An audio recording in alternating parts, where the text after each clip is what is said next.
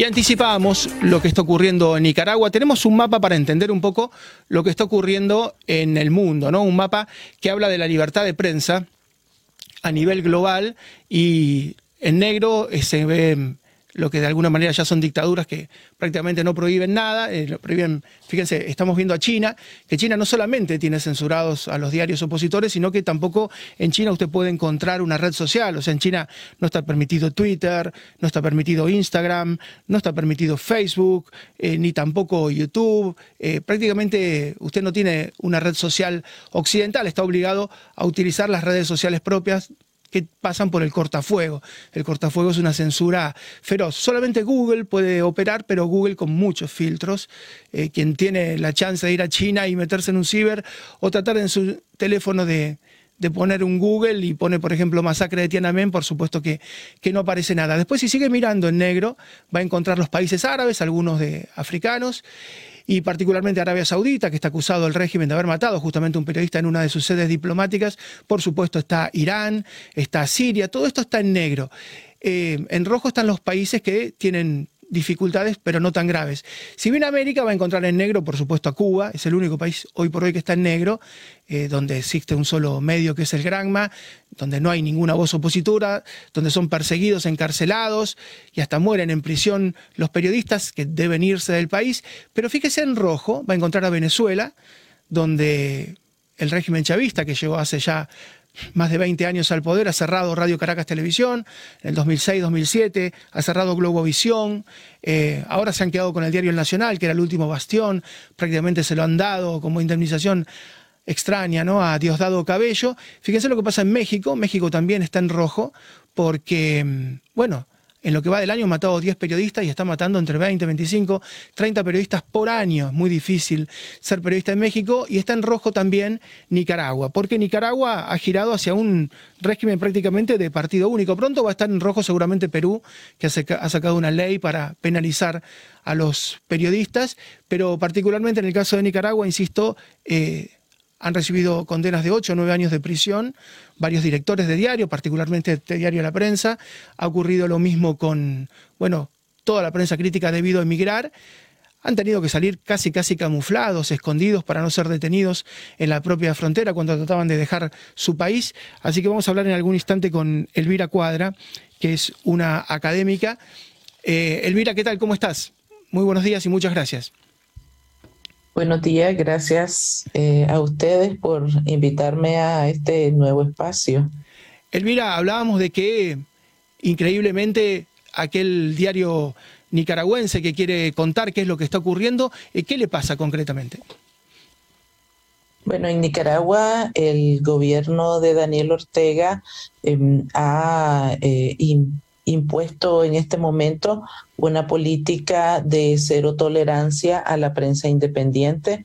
Em, los eh, periodistas y medios de comunicación que tienen una línea editorial en esa dirección, pues han sufrido eh, graves eh, represiones, hay un, eh, digamos, un, límite muy fuerte para el ejercicio de la libertad de expresión y para la libertad de prensa en Nicaragua.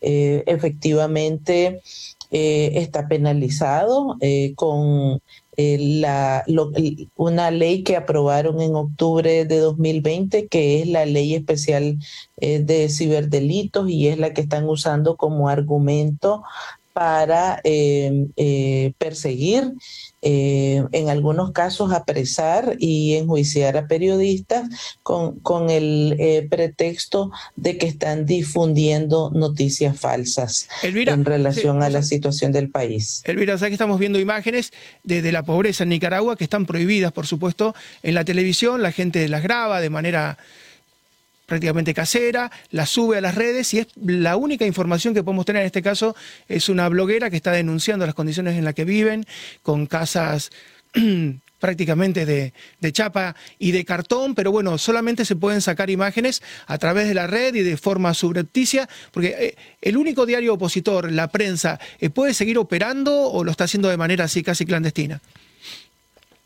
Bueno, el, diario, las instalaciones del diario fueron ocupadas por la policía y eh, los periodistas desalojados del, centro eh, desde el año 2021.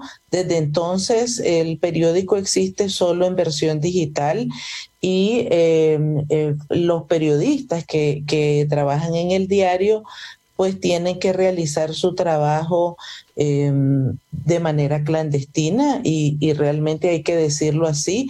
Em, prácticamente ningún periodista en Nicaragua firma sus notas por el peligro de la persecución y recientemente unos eh, periodistas reporteros del diario La Prensa que todavía estaban dentro del país haciendo trabajo eh, de cobertura, eh, fueron perseguidos y, detenidos por la policía precisamente por el trabajo que estaban haciendo, de tal manera que prácticamente toda la redacción del diario eh, ha tenido que salir fuera del país, igual que ha ocurrido con otros medios de comunicación independientes en Nicaragua. Estamos viendo imágenes de, este bloguero que, por supuesto, trata de no aparecer en cámara por cuestiones obvias, ¿no? Temor a alguna represalia. Y, bueno, firman condiciones de miseria y, también de, comida, ¿no? Muestra que come prácticamente algunas hortalizas, algunas verduras. Eh, la situación económica social está muy complicada, ¿verdad? Sí, en efecto, el, eh, durante los últimos años y sobre todo como efecto de la crisis sociopolítica y la pandemia por el COVID, las eh, condiciones económicas de la población en Nicaragua se han eh, agudizado. El país vivía ya con índices bastante altos de, de, pobreza y de desempleo y estos se han incrementado al menos durante los últimos cuatro años.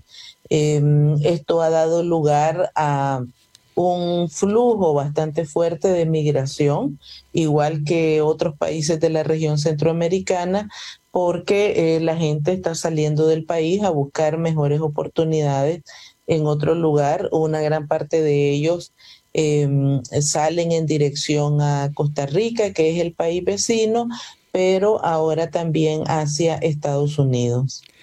Y la última te pregunto, Elvira, agradeciéndote siempre tu disposición. Así como existió Alcatraz, que, que era realmente temible, donde estuvo preso Al Capone, prácticamente salió de Alcatraz, pero murió al poco tiempo de lo mal que la pasó, donde casi casi no se escapó nadie, ¿no? Apenas creo que tres personas en toda su historia, cuando llegó Bobby Kennedy, allá por el año 63, hace casi 60 años era el fiscal general, la cerró porque era oprobiosa, pero Alcatraz metía miedo. El helicoide en Caracas mete mucho miedo, es una cárcel que además estaba en un lugar bastante céntrico, era un edificio futurista que lo terminaron transformando en cárcel, y ustedes tienen un palacio que iba a ser un palacio presidencial, creo que hace ya como 100 años, el Chipote, y cuando uno lee, cuando uno escucha las cosas que pasan ahí adentro, eh, realmente da mucho miedo lo que hace el régimen con los presos políticos y debe servir seguramente de disciplinamiento, ¿no? Eh, el Chipote es una cárcel que mete mucho miedo. Sí, eh, allí yo quisiera hacer una, una aclaración.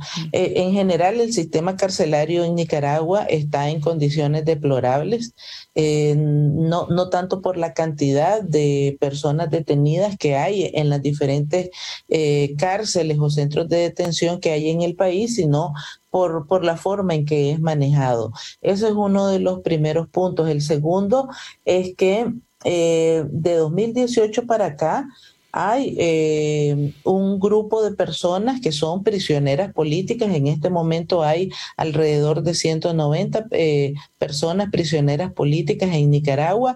dentro de los centros penales, estos tienen un tratamiento diferente de las personas que están detenidas por delitos de, de naturaleza común. Eh, son tratados con mucha mayor dureza, son sometidos a, malos tratos y en algunos casos eh, a torturas. Y esto es particularmente cierto para las personas que están en, este, en esta prisión que se conoce como el chipote.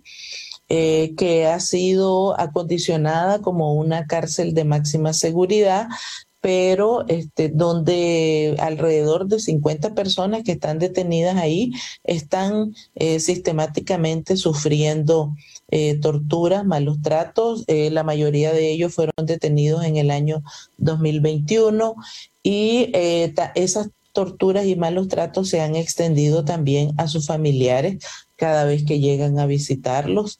Eh, cuando les autorizan visitas, ¿verdad? Porque no tienen acceso a visitas regulares, sino eh, visitas que, que eh, les avisan en el último momento que, que, tienen que ir a ver a sus familiares y entonces les permiten entrar. Entonces, sí, efectivamente, es una, es un, es una cárcel que está, digamos, adaptada eh, y, y, donde tienen a estas personas prisioneras políticas. Elvira, como siempre, muchas gracias ¿no? por tu testimonio, por tu valentía.